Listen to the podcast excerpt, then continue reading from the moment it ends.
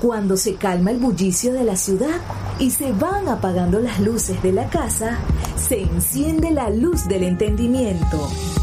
Desde este momento comienza Puerto de Libros, Librería Radiofónica, programa que contiene todos sus elementos tipo A. Puede ser escuchado por niños, niñas y adolescentes sin la supervisión de padres, madres o representantes. Comienza Puerto de Libros, Librería Radiofónica. Este programa llega a ustedes con el apoyo de Puerto de Libros, Librería de Autor. Consulta todas nuestras ofertas en nuestras redes sociales arroba Puerto de Libros.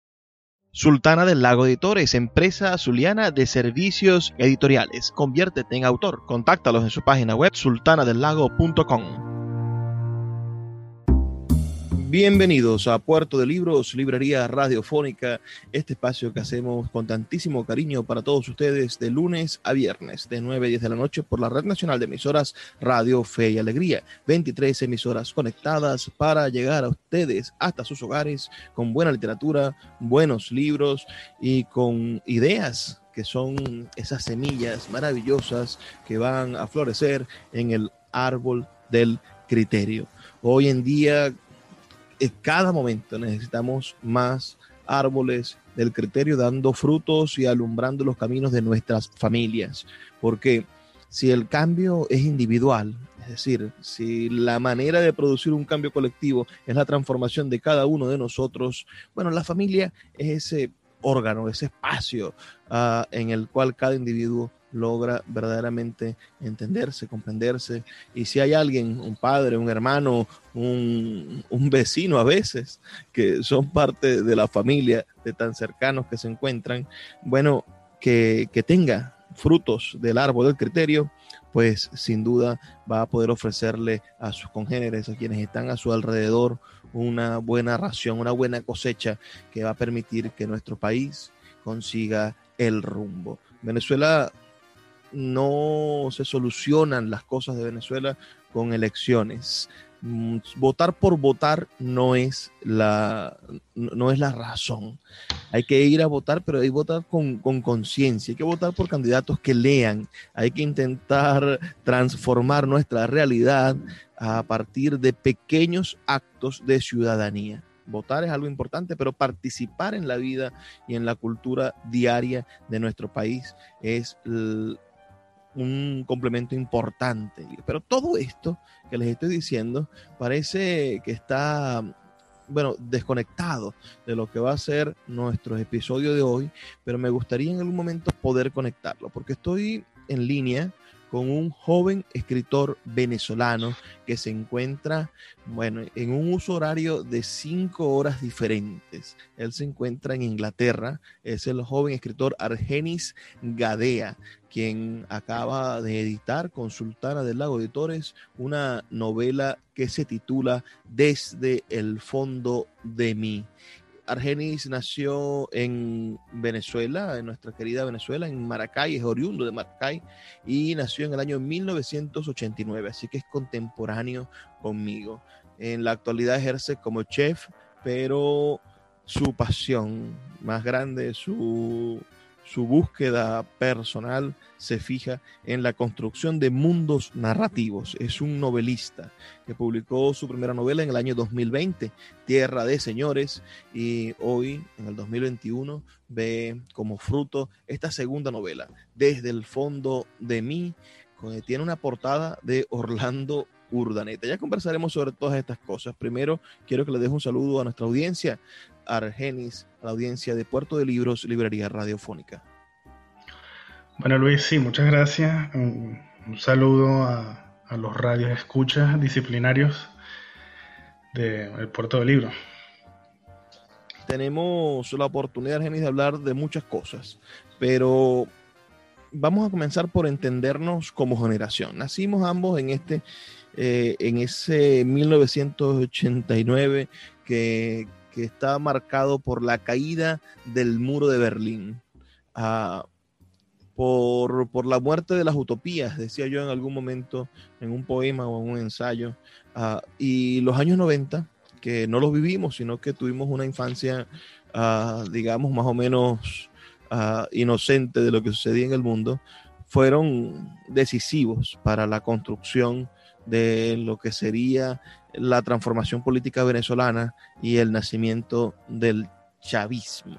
Y eso en algún momento me decía el novelista Jorge García Tamayo, me decía, el problema es que tu generación no ha visto otra cosa. Pero yo creo que en ese momento, cuando García Tamayo me decía eso, 2008, 2009, 2010, él no iba a sospechar que nuestra generación era la generación de venezolanos que más cosas iba a ver, porque somos la generación con más migrantes, somos la generación que ha migrado. Los nacidos en los 80 es la mayor parte del grueso de migrantes y sobre todo migrantes profesionales que están fuera del país y se han dispersado por todo el mundo. Hablemos de, eso primero, amigo mío. Hablemos de, la experiencia, de lo que has visto y lo que sientes que, te ha abierto los ojos eh, estar viviendo desde hace casi 10 años en Inglaterra. Háblame, háblame de, ese mundo de, y de qué se siente ser un venezolano en el extranjero. Bueno, sí, como tú dices, eh, nacimos en, en, un año bucólico, si se puede decir así. Eh, pasaron muchas cosas en 1989. Perdón. Eh, pero ya que tengo 8 años, el, impacto cultural es muy, eh, es muy, es muy grande, ¿no? llegar a un país con el clima que no es el tuyo, el idioma, que tampoco no es, que no lo maneja al 100%, es un poco difícil. Pero abre un poquito las abre un poquito los ojos de lo que es un, de cómo debería ser un país de un país normal. No sé si me explico. Y sí, los primeros años fueron muy difíciles, eh, tanto cultural, el clima, el idioma como tal. Pero empecé a, sentirme un poco eh, a gusto y el impacto cultural me causó mucha impresión de cómo se lee aquí en Inglaterra. De esa cultura, ese, el hábito de un libro, de comprar un libro o dos, tres libros semanales. Para una persona, por una familia británica, es muy normal. Para un niño de 12 años es normal leerse 20 libros mensuales. Que para mí eso me causaba una impresión de, Dios mío, ¿cómo es esto? ¿Cómo es posible? Y, pensaba que no, estoy viviendo otra realidad o es mentira, pero no es verdad. Eh, y bueno, sí, eh, eh, los primeros años son difíciles, pero ahora, ya que tengo familia, tengo dos niños, una hembra, una niñita de 5 años y el varón de 3 años, tengo mi hija que está en Venezuela, tienen 10 años, ya eso es muy, es más, es más delicado, ¿no? Mira, eh, háblame de, eso, disculpa que te interrumpa. ¿La nacionalidad británica se adquiere por nacimiento o hay otras condiciones? Porque sé de muchos venezolanos que están en el exterior, que han tenido hijos en aquellos espacios y, bueno, hay condiciones para tener nacionalidad diferentes a las que tienen los pueblos americanos. Sí, eh, bueno, es, prácticamente igual eh, como en América. Eh, te yo vine aquí, mi estatus fue una residencia de cinco años. Después de cinco años, puedes eh, tener la residencia permanente que puedes vivir toda tu vida. O y después eh, hacer el, pasaporte británico y presentar la prueba. Es bastante difícil, es bastante fácil. Háblame, por favor, de, tu infancia, de esos años 90 en los que creciste. ¿Cuáles son las primeras imágenes que conservas en la mente de esa infancia en la ciudad de Maracay? Las primeras imágenes, yo soy eh, de un barrio llamado el barrio El Toro, Las Delicias. Eso queda eh, yendo hacia Choroní. Yo creo que debería, no sé, media hora, 45 minutos, está Choroní desde, desde mi casa. Las primeras imágenes fueron eh, muy... mi abuela, mi abuela falleció hace mucho tiempo. Este libro eh, que acabo de publicar con Sultán el Lago está dedicado a mi abuela. ella me dio la idea de, ese libro. Y las primeras imágenes fueron eh, mi infancia, como toda infancia, los niños jugando, los compañeritos, eh, los vecinos, eh, mi hermana, yo tengo una hermana en, Venezuela, mi mamá, ¿qué te puedo decir? yendo a natación, yo practiqué, estudié música en el Conservatorio Federico Villena y hacía a la vez natación que después se transformó en waterpolo. Y estaba muy lleno de, actividades, ¿no? Sí, te, escucho. Sí, estaba lleno muy de, actividades. Eh. Sí, si te pregunto qué, qué sensación recuerdas de esa infancia, de esos años 90, ¿cómo podríamos describir el hecho de, de ser un niño en Maracay? Bueno, para mí la sensación era eh, era feliz, yo era feliz. E inclusive cuando me preguntaban qué, quería ser yo cuando sea grande, no sé, yo decía, yo respondía cualquier, eh, cualquier cosa, porque no quería ser grande, quería, quería ser niño para toda mi vida. Para mí fue eh, la mejor época de mi vida. No había tantas esas preguntas, esas cosas eh, que se meten en la cabeza ya después de grande, ¿no? 1999 Ah, cumplimos 10 años y, las primeras imágenes de, Hugo Chávez en la televisión, ¿qué recuerdas? Wow, eh, bueno, recuerdo un hombre gritando, un hombre gritando. Esa es mi primera impresión. una especie de, de gorila gritando con un puño, un puño cerrado y el otro abierto, chocándolos a la vez. Y no, pero no, sinceramente no entendía mucho, era un niño de 10 años. Eso, esto no, no lo entendía muy bien, pero sí, sí sabía que era el presidente y, y que, no sé si realmente no, era el presidente ya, pero sí lo veía como una especie de, gorilón. Y después, con, más adelante, sí, ya era, sí ya tenía noción que era, que quién era realmente eh, Hugo Chávez. Te, vas verdaderamente muy joven, 22, 23 años, decides, decides viajar a Inglaterra antes de, este viaje que, te lleva, bueno, a, uno de los imperios más grandes del mundo. ¿Habías pensado en viajar a otras partes? ¿En qué momento nace el germen de querer irse del país? Sí, anteriormente eh, viajé a Holanda, duró un mes en Holanda y duró un tiempo en, en París. la idea como tal, eh, la, la idea eh, que yo tenía era ir a París. Me gustó muchísimo, duré dos, tres semanas y me gustó. Yo estaba con mi esposa en aquel tiempo, volvimos a Venezuela y bueno, yo pensé, bueno, regresamos a Europa, pero a París. Y a mi esposa no le gustó el idioma. Eh, no le gustó algunos, algunos lugares que visitamos, eh, no le gustó. Entonces decidimos, bueno, Inglaterra. Vamos a detenernos un momento, Argenis, disculpa, para hacer una pequeña pausa. Son solamente dos minutos para, bueno, los mensajes de, nuestra, nuestros amigos de Radio Fe y Alegría y ya volvemos con más de Puerto de Libros, Librería Radiofónica. Síguenos en arroba Librería Radio. El poeta Luis Peroso Cervantes le acompaña en Puerto de Libros, Librería Radiofónica, por Radio Fe y Alegría, con todas las voces.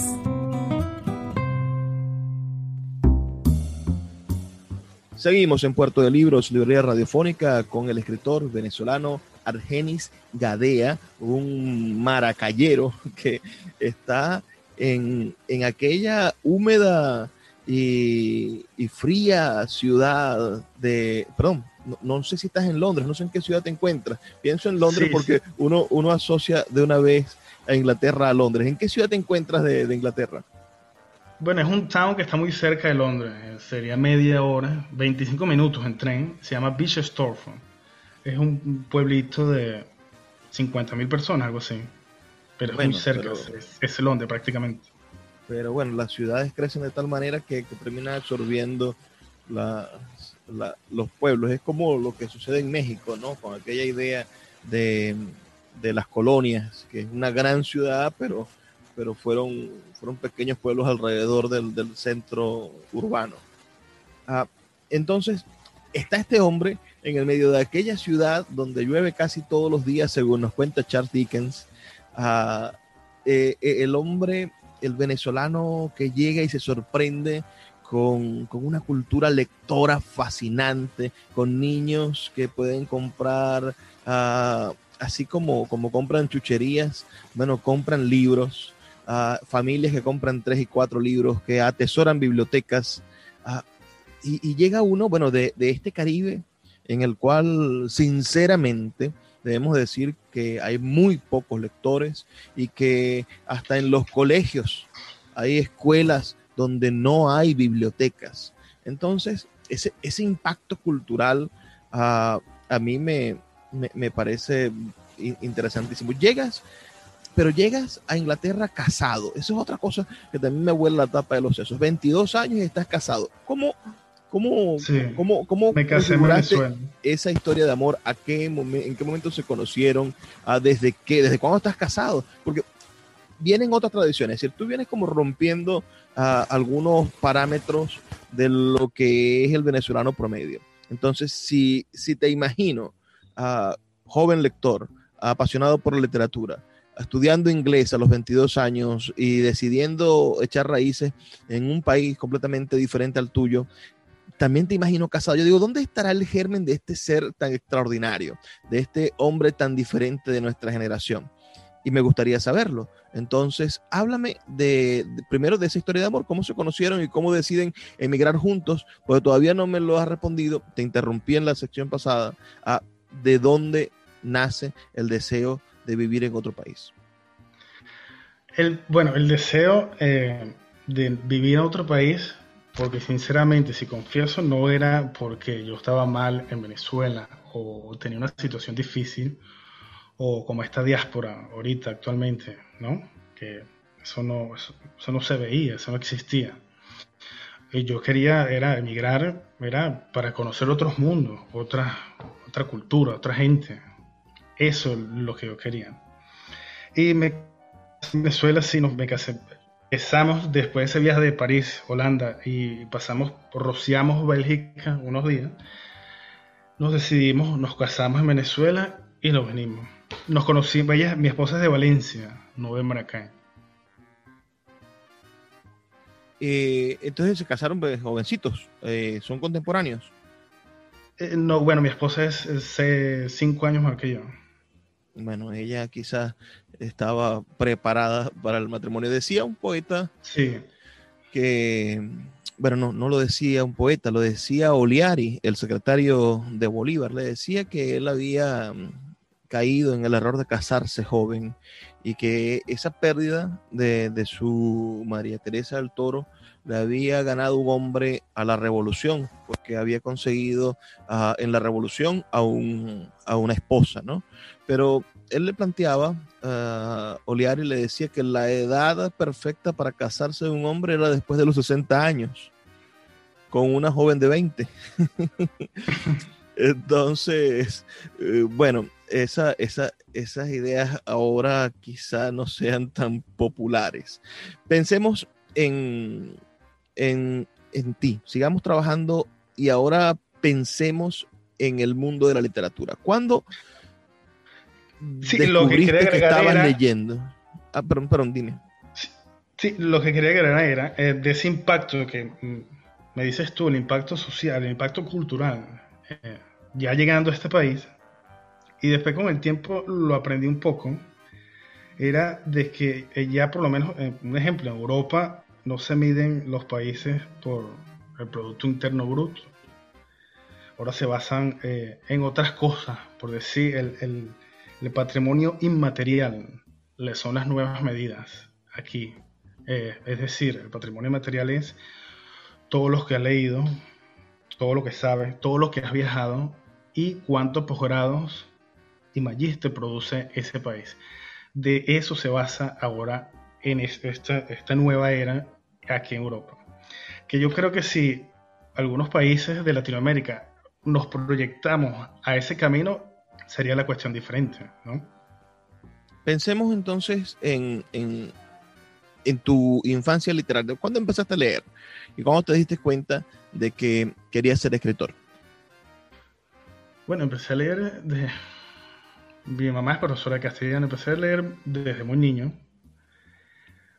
Pero en ese tránsito de adolescencia, 11, 13 años, sí tenía alguna idea, sí me gustaba, o sí fabulaba, o me imaginaba algunas cosas. Y fui creciendo.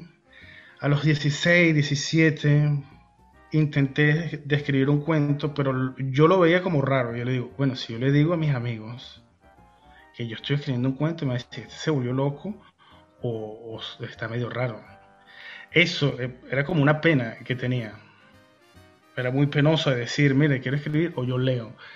Eh, sabemos ese, ese problema de, ese machismo latinoamericano, ¿no? Y en ese grupo, en, el círculo donde yo estaba, era un poquito machista. Entonces, eso es lo que me, daba miedo a mí, pero siempre empecé a leer de los 12, 13 años y empecé a fabular, hacer cuentos los matones del liceo, como se dicen, ahora se dice bullying, ¿no?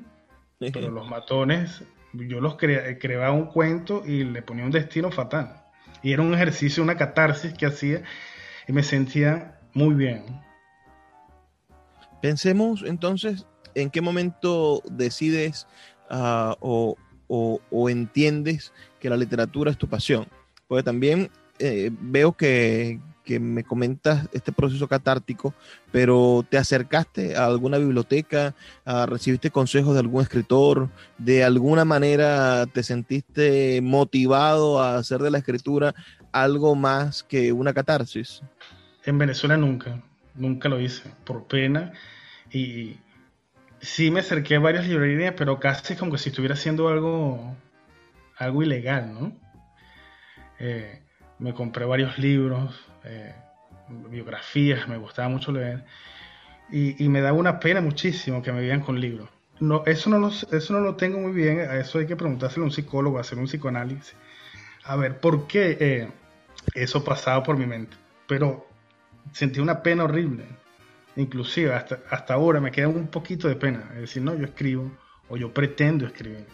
El personaje principal del libro que estamos publicando es una mujer que trabaja en una librería. Y, verdaderamente en algún momento ella detesta trabajar en la librería y detesta a los dueños de la librería y a la gente que va a preguntar cosas futiles. Ah, ¿Crees que, hay alguna persona de la realidad que te inspiró a, ese, a esa librera que odia los libros? El personaje de esta novela existe, de verdad. No voy a decir su nombre porque no quiero comprometerla, porque seguramente va a escuchar esto, pero sí existe. No, obviamente con el detalle de unas cosas que hace eh, Lily en, la novela, pero sí existe. Bueno, vamos, vamos a intentar mm, despejar un poco las, las dudas que tenemos sobre tu formación literaria. En Venezuela, bueno, el, ambiente hostil contra una persona sensible lectora te, te cohibió de muchas cosas, pero ya viviendo en Inglaterra, háblanos de ese momento en el que decides empezar a escribir, porque escribir una novela, los que nos escuchan lo sabrán si lo han intentado, ah, no es un proyecto fortuito, porque bien podemos dedicarnos a escribir un poema y ese poema puede estar, puede contener una sensación, puede contener algún tipo de emoción bastante particular, pero después viene el asunto de meterse en proyectos literarios extensos. Una novela no, no, no deja de escribirse sino en, en, semanas y meses. Andrés Mariño Palacio, un excelente escritor venezolano, escribió su novela Los Alegres Desahuciados en tres días febriles de, de no comer y no dormir. Pero más allá de, de, ese talento bruto, Andrés Mariño Palacio, uh, bueno, pasó años corrigiéndola. Entonces, una, una novela es un proyecto literario bastante serio en el sentido en el que amerita mucho trabajo, constancia y deseo de acción. Háblame de en qué momento decidiste empezar a escribir novelas. Eh, fue en el 2016, cuando eh, ya tenía una historia, la quería contar, tenía un inicio y, y, decidí saltar. empecé a leer muchos eh, poemas, empecé poemarios, empecé, y encontré uno por internet que realmente no sé quién escribió, pero es un poema corto que dice salta y aparecer al piso. Y fue como una especie de, revelación.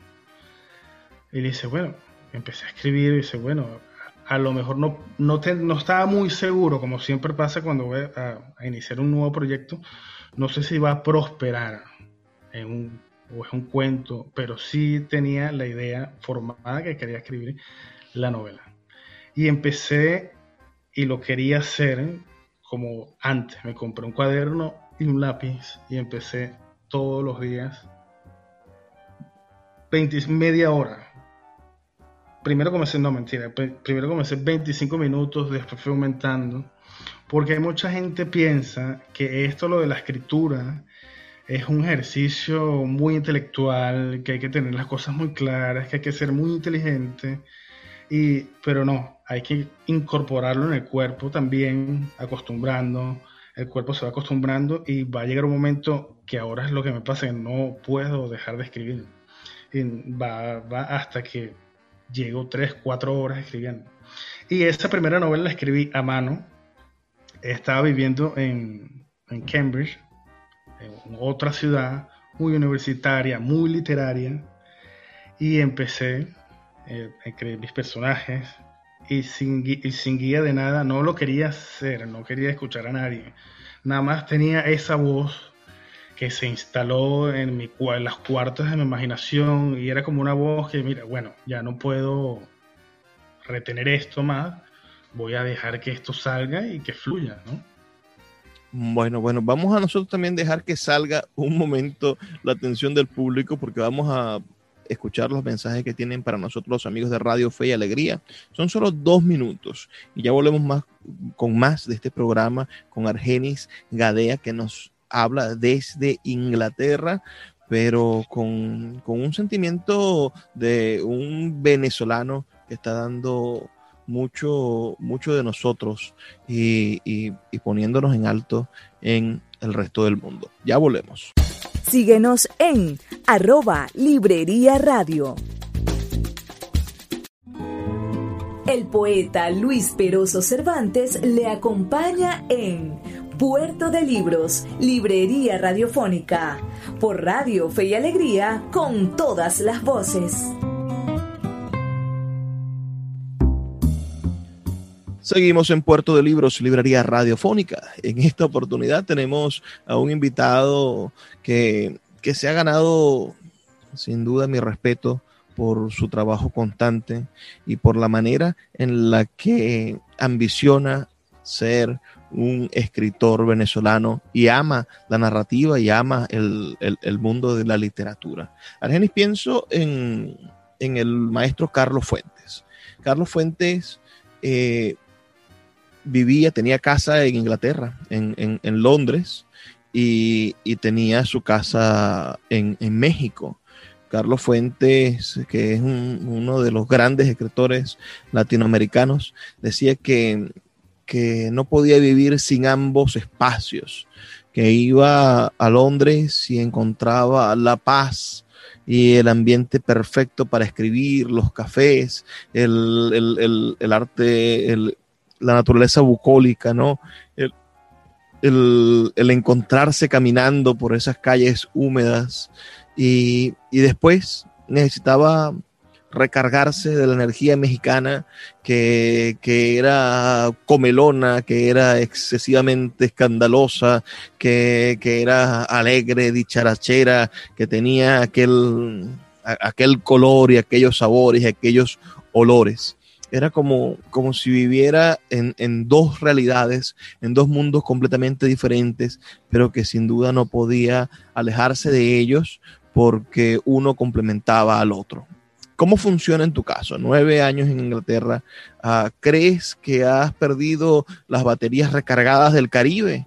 Ah, o, cómo funciona en ti esa ambivalencia de ser un, un joven que creció al pie del Henry Pitier y que, que tenía los, los, arrullos de ese mar embravecido del, de, la, bellísima bahía del, de, de, Choroní, que, que, es uno de los espacios más hermosos que yo he visto en mi vida, y con ese degradado de azules del agua transparente y espumosa blanca en un principio hasta el profundo azul del mar y ahora estar en esos cielos grises encapotados de Inglaterra. Háblanos de, esa ambivalencia de, tu ser. ¿Crees que te hace falta volver a Venezuela a recargar o llevas el espíritu venezolano dentro? ¿Cómo es ser un escritor venezolano en Londres? Bueno, cuando estoy un, poquito bajo de ánimo, eh, relevo algún libro de García Márquez. Pero eh, Sí, soy, sí, te soy sincero, estoy en un proceso de... No me siento ni de allá ni de acá. Eh, y ahorita que nombraste a Carlos Fuente, que tenía casa aquí, que vivía, eh, le gustaba el horario, que él decía, los horarios muy exactos y todo organizado. También pienso en, sí, pienso en Edgar Allan Poe, ¿no? Escribiendo los cuentos, un personaje bien, bien sombrío aquí en Londres. Y sí, Sí me gusta el, clima, la lluvia, el frío, me gusta, aunque parezca un poco extraño, ¿no? Y esa paz y esa tranquilidad. Algunas veces sí, por supuesto, extraño un, poco las playas y el gentilicio como todo, las personas, el hablar, el, que una persona te toque la barriga en, 15 minutos que te conoció. Sí falta un poco, pero a la vez... Eh, me refugio aquí en, los libros. Y no. Realmente no siento ese, ese apego, ese que me hace falta como tal, no. Tierra de Señores, tu primera novela publicada en el año 2020 y posiblemente próximamente reeditada por Sultana del Lago, ojalá que sí. Pero pensemos en Tierra de Señores. Háblame de esa novela, no la conozco, no la he leído, me gustaría leerla en algún momento. Ah, ¿De qué trata? ¿Y, dónde está ambientada? Eh, la novela está ambientada en Córcega, es una isla. Y bueno, como todas las primeras novelas de todos los escritores, o bueno, casi todo, eh, una novela muy policíaca. En ese tiempo me acuerdo, estaba muy, esa novela está muy influenciada con eh, Steve Lasso, una novela que se llama Los hombres que no aman a las mujeres. Hicieron una película de, y todo y estaba muy influenciada y es una novela eh, donde investigué mucho eh, los casos de trato de blanca. Hice, eh, entrevisté a personas, a gente puertorriqueño, dominicano, venezolano, transexuales, que han sido víctimas de, del trato de blanca, de la prostitución. en España también hice investigación y de que se vive, ¿no? Que no es, no es como todo lo pintan que en Latinoamérica eh, vive una fuerte delincuencia, como en México, el femicidio, los, problemas de, violencia. No, en Europa existe y graves. Y está ambientada en, esa isla. Eh, el personaje principal se llama Darwin y es un, joven de 25 años eh, y comienza, es un joven que vive con sus padres, aburrido de la isla, de, de la tranquilidad de la isla. Y el punto cambia, la novela da un, giro cuando él comienza a, buscar nuevas experiencias, a, asistir eh, a locales eh, que dicen que son locales de jazz, pero a la vez tienen otro, otro, otro trabajo. Y comienza a ver los cambios y cuando cae en cuenta, todo su entorno es una mafia, ¿no? Entonces, ¿es una novela policial o es una novela negra? Háblame de, esa diferencia. yo pienso que es eh, una novela negra. Sí. que más que policial, es muy negra.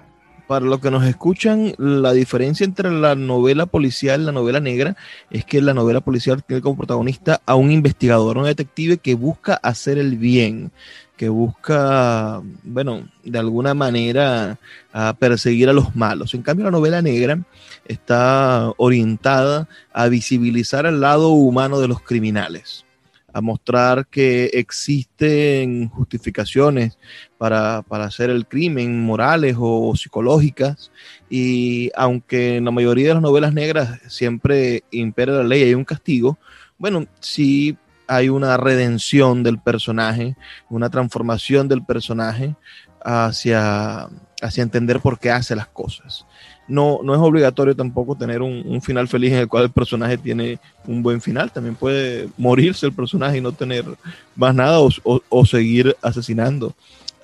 pensemos en que esta. ¿por, qué la llamas Tierra de Caballeros? Tierra de Señores. Ah, perdón, Tierra de eh, Señores. Fue porque eh, en una etapa de la historia de Corsega, fue una etapa de la Edad Media, se llamaban Tierra de Señores, que peleaban con espada, habían los duelos, los retos. Y esa época como tal se llamaban tierras de señores y todo el mundo defendía su pedazo de tierra. ¿La novela está ambientada en la Edad Media? No, no, es, está, en este, está ambientada en este siglo. Ok, ok. Mundos de ficción. ¿Qué, ¿Qué capacidad tienen los escritores? Y en esto nos maravillamos nosotros los lectores en la capacidad que tienen los escritores para crear mundos, para crear personajes, crear sensaciones, darle forma a ideas, a sueños, a esperanzas. ¿En qué momento nació esta, esta novela en tu mente? La segunda o la primera. La Tierra de Señores. Eh, Tierra de Señores es muy influenciada por un escritor sueco y empecé a porque eso es una pregunta que no se sabe si, no sabe, bueno, por lo menos yo no sé cómo responderla, ¿no? De cómo, en qué momento, cómo o cuándo empezó, cuándo empezaste a escribir. es algo solo que va en la mente trabajando, la mente, va en las voces, se va, tienes un boceto de idea que está ahí revoloteando y es más fuerte. En mi caso, va más fuerte y hasta que, bueno, me siento escribir. Desde el fondo de mí, sí tiene un principio. Me dijiste que lo inspiró tu abuela. Explícame por qué. Es, sí, es, es un, cuento eh, que se hacía muy fuerte cuando estaba escribiendo eh, Tierra de Señores. Eh, es del cuento de la parte del circo. Bueno, les comento un poco la historia de, o por lo menos para no espolearlos, ahora tan importante que es no caer en spoilers. Ah, esta novela, desde el fondo de mí, está integrada principalmente por la psiquis de dos personajes. Esta mujer que les comenté al principio, una librera, una, vendedora de libros que cayó allí por, por, por azares del destino, ah, y un heredero de un circo, el hijo del dueño de un circo que quiere que este muchacho continúe con la tradición familiar de dirigir el circo, pero el circo no es el espacio del muchacho. Se siente sin duda encerrado y su verdadero deseo es viajar y conocer el mundo, convertirse en un aventurero, pero conseguir el valor para contradecir al padre, y para, y para conformar una realidad diferente a, la que está prefigurada para él, no es nada fácil. Y de cierta manera, en este dilema se, conduce el lado más positivo de la novela. Ah, en cambio, el otro personaje es como un, como un polo negativo de la batería, donde, donde todas las cosas se van como, como sumando a, la psiquis y a la tragedia de esta dependiente de la librería. Entonces, háblanos entonces de, qué fue el detonante, qué nos regaló tu abuela para crear a estos personajes. Eh, sí, ese cuento que me, eh, que me contaba mi abuela era sobre mi tío abuelo en esos tiempos de, del siglo XIX, llegó un circo donde ella vivía, ella vivía en, espíritu, en punto fijo, y mi, tío abuelo se fue con ese circo. Y ese esa historia siempre resonaba en mi cabeza, en mi cabeza, y, y lo ligué con una cosa que siempre veía en, más que todo en Venezuela, y, nunca perdí contacto con mis amigos de Venezuela de, de mis estudios, que ya ahorita, en este tiempo, todos llegaron a ser o están haciendo lo que ellos quisieron. Todos, casi todos, sacaron una carrera por el papá, porque el papá estudió matemática, entonces él tenía que hacer, estudiar matemática. Eso pasa siempre. O, porque a veces vemos los niños pintando y cuando el niño crece, que te dice que quiere ser pintón, el pintor, ahí comienza la, desgracia y el culebrón. ¿no?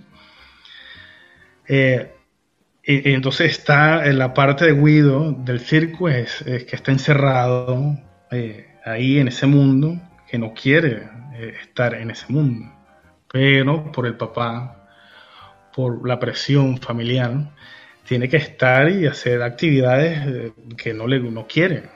Está en, ese, en, esa, en esa búsqueda intelectual quiere viajar, quiere desarrollarse en otros, buscar otra, otra vida. Y, ese era esa psiquis, ese, problema entre él, ¿no?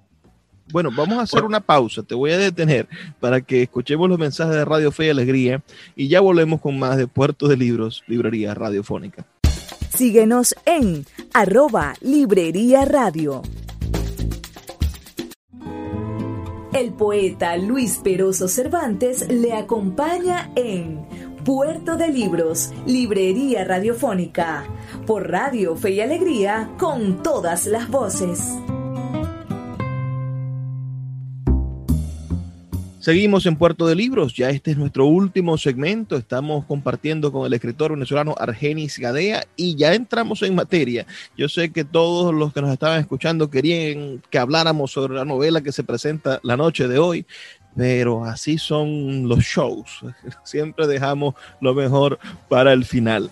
Recuerden que pueden enviarnos sus comentarios, que nosotros vamos a valorarlos muchísimo al 0424 672 3597 0424 672 3597 con nuestras redes sociales arroba librería radio en Twitter y en Instagram. Tenemos entonces del otro lado del micrófono a un escritor nacido en Venezuela que vive eh, en las afueras de Londres, que cambió el, cielo azul y esos verdes eh, fosforescentes casi del Henry Pitier y el sonido del mar por aquellos cielos melancólicos de, de Londres y que se ha propuesto escribir porque consigue en la escritura una forma de darle sentido a su realidad y ha conseguido allí su pasión. Y nosotros eso verdaderamente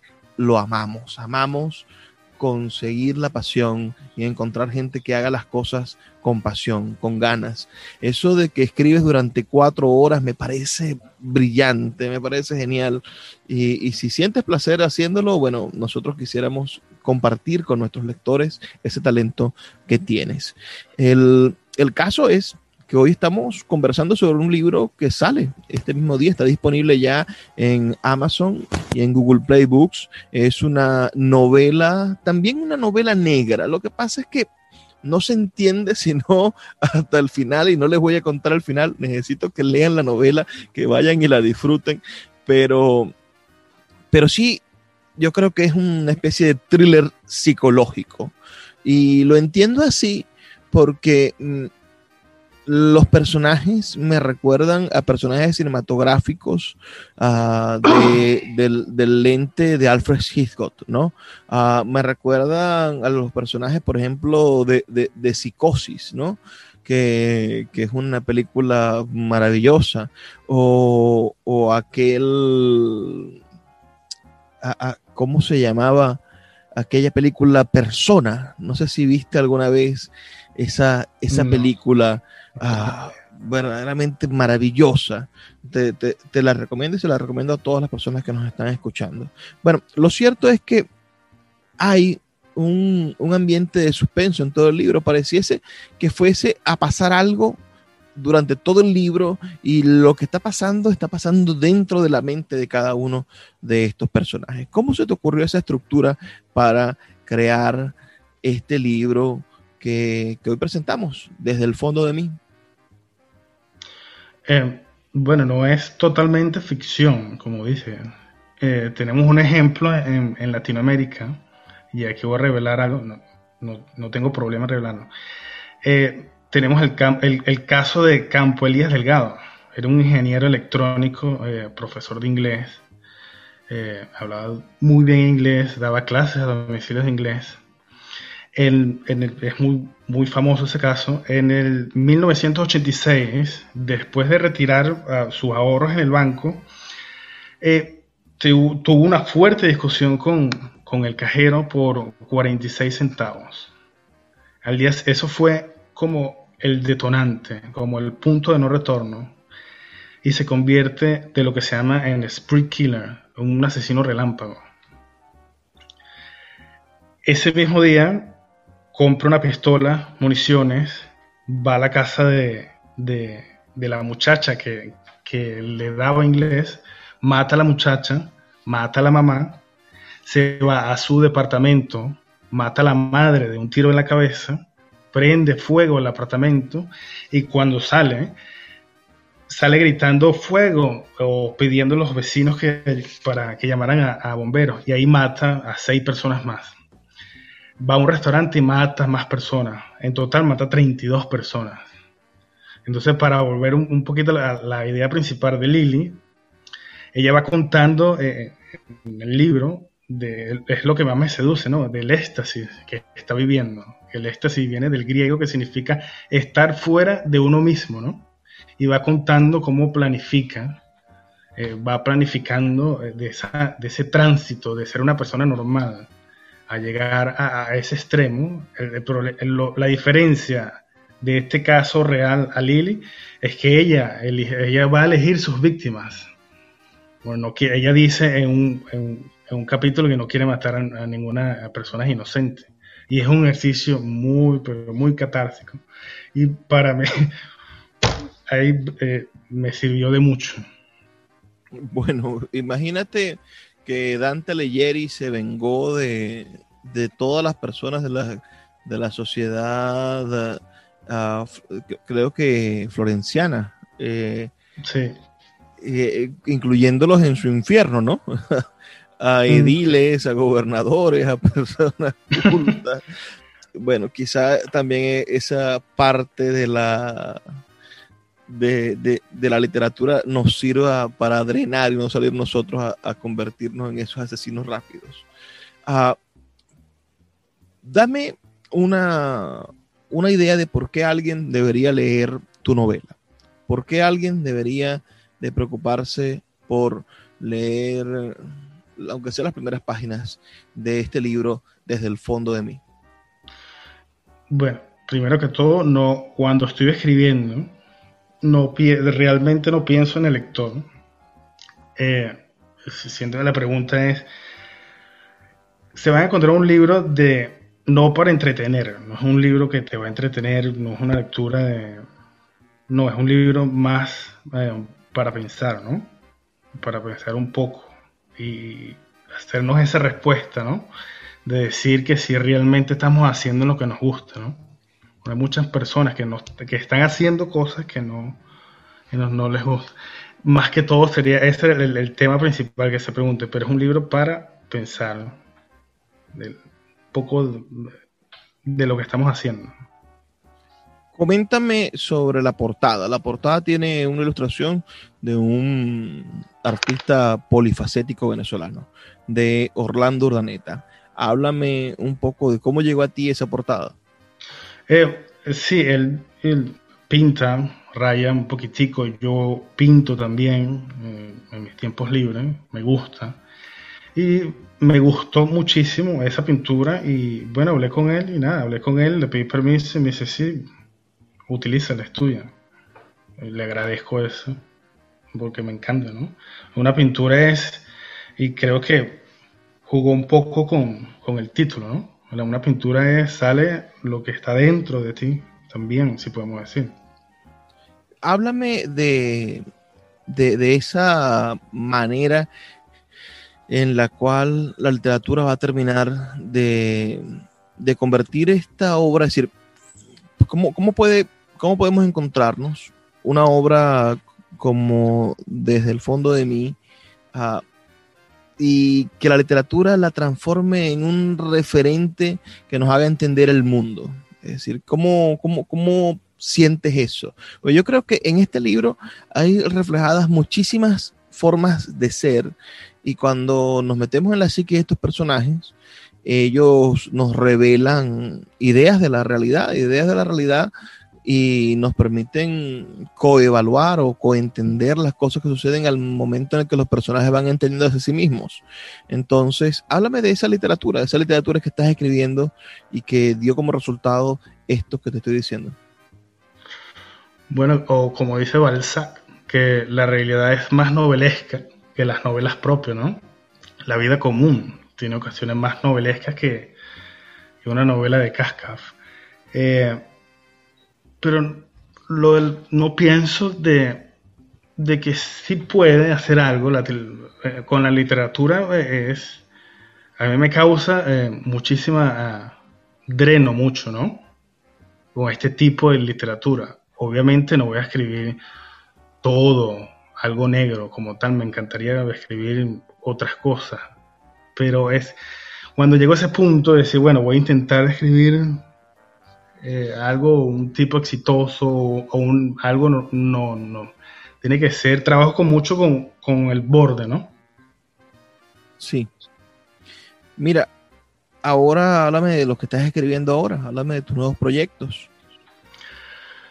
Estoy en medio de eh, una novela, no sé muy bien qué es, si es una crónica o es una novela, pero ahí estoy. Eh, luchando, ¿no?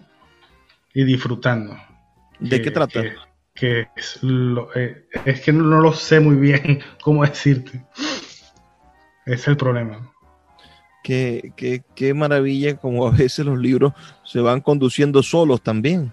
Sí, porque yo trabajo mucho, eh, voy descubriendo la novela mientras trabajo, ¿no? Es como una especie de submarino sin luz, y me voy chocando por aquí y voy armando por aquí y voy investigando la novela mientras la escribo, porque realmente no sé qué es lo que va a pasar en dos páginas más.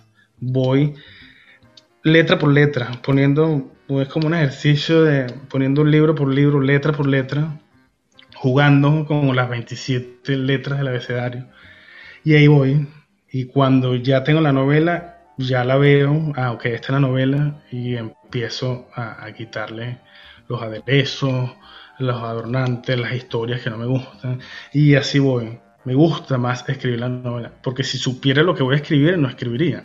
Bueno, Kipling decía que escribir no era escribir precisamente, sino borrar, es decir, tachar, que él escribía más o hacía más literatura, hacía más arte, en el momento en que empezaba a tachar todo lo que no le gustaba de lo que había escrito, uh, que de, de, precisamente lo que había escrito. Y Kipling, bueno, escribió verdaderamente libros gigantescos. Aquellos de, del, del, descubrimiento de, las tierras vírgenes son tomos gigantescos. Ahora, para, para ir cerrando, hay un joven de 15, 16 años en Maracay. Hay un joven de 15, 16 años en Caracas. Hay otro en Tucupita que nos está escuchando. Hay uno en Puerto Ayacucho, uno en Maracaibo, en Barquisimeto y en Mérida. Diferentes jóvenes que tienen la oportunidad de escuchar este programa a esta hora y que como tú tienen aman los libros, pero viven en un mundo inhóspito para la literatura? ¿Qué mensaje le puedes dar a ese joven? Bueno, eh, yo le diría que comenzaran hojeando, ¿no? En la biblioteca o, o, si no tienen dinero en la biblioteca o por internet. Eh, hojeando, de buscando lo que más le guste, si son cuentos, narraciones, pero eh, hay que leer, definitivamente. Hay que leer más, hay que leer todos los días. Y, pienso que es, un, es como un foco de resistencia que está ahí para, eh, para enfrentar esas trampas del presente y esas, esas cosas y esas trampas de la vida en la lectura y en los libros creo que está eh, una antorcha, una luz que nos dé más esperanza, ¿no? Bueno, esa es verdaderamente la luz que todos queremos encender. Se nos ha agotado el tiempo, Argenis. Ha sido un placer de verdad conversar contigo. A todas las personas que nos han escuchado, por favor, sus comentarios al 0424-672-3597. Ya este libro se encuentra disponible en Google Play Books para que ustedes puedan leer el 20% de manera gratuita. Ha sido un placer compartir con ustedes y bueno, Argenis, unas palabras antes de despedirnos. Muchas gracias, Luis, y saludo a Sultana del Lago y buenas noches. Bueno, será hasta el día de mañana y por favor, sean felices, lean poesía.